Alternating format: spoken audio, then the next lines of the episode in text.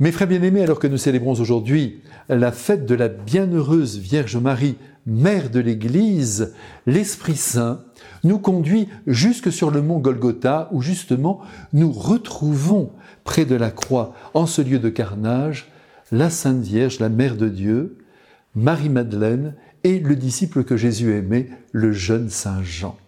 Et il est bon pour nous qu'ici, nous nous attardions pour recueillir les deux dernières paroles du Christ si importantes pour toute notre vie. Marie apparaît en ce lieu à la fois toute proche du Christ et toute proche de nous. Elle a ses pieds bien posés sur le sol, déjà ensanglantés, mais ses yeux et son corps sont captifs du Christ. Elle établit en quelque sorte un lien très fort entre le Fils bien-aimé du Père et l'humanité qu'elle va dans quelques instants adopter.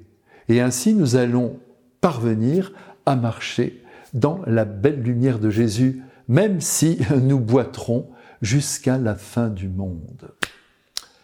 La présence de Marie à la croix témoigne qu'elle vit par le Christ et pour le Christ.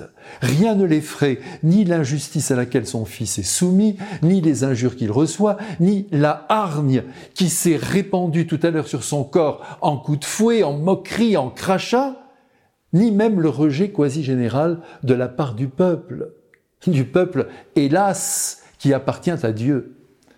Bien sûr, Marie est déchirée dans son cœur, mais elle ne mesure pas sa souffrance, elle reçoit le mystère de la croix et elle est prête à accomplir ce que son Fils attend d'elle pour le bien de toute l'humanité de tous les temps.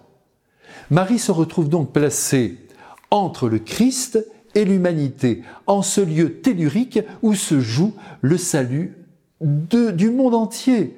Et de là, elle nous appelle aujourd'hui à ne pas vivre pour nous-mêmes, mais son Fils qui attend de nous un amour aussi intense que celui qu'elle éprouve pour lui. Il faut, voyez, que nous grandissions dans l'union, mieux dans l'unité avec le Christ. Et cette grâce, il faut la demander à Marie. Elle nous l'accordera à tous les coups. Elle qui veille à présent spirituellement sur la qualité de notre être, comme elle a veillé humainement sur la vie de son Jésus.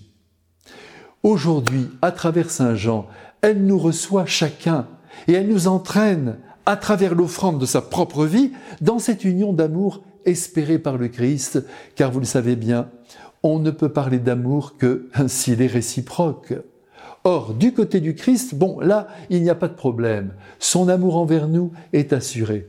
Mais de notre côté, alors là, c'est une toute autre affaire. On peut être chrétien, prier tous les jours, communier, demander le pardon de ses péchés, être généreux, tout cela est parfait, faire son devoir, mais ne pas être dans une union d'amour indéfectible à l'égard de Jésus, sa personne ne bouleversant pas notre propre personne. Essayons donc, vous et moi, si vous le voulez bien, sans lâcher la main de Marie, de vivre avec Jésus d'une manière plus profonde. Je ne sais pas comment le dire, une manière plus ressenti, plus humaine, comme s'il était à côté de nous, car au fond, il y est. Il attend un amour qui vient du cœur. Vous vous souvenez de la parole de la bien-aimée dans le Cantique des Cantiques? Eh bien, tous, nous devrions pouvoir en dire autant à Jésus. Mon âme s'est fondue dès que mon bien-aimé a ouvert sa bouche. Et sa bouche, que dit-elle? Éternellement, elle dit, j'ai soif, j'ai soif de ton amour.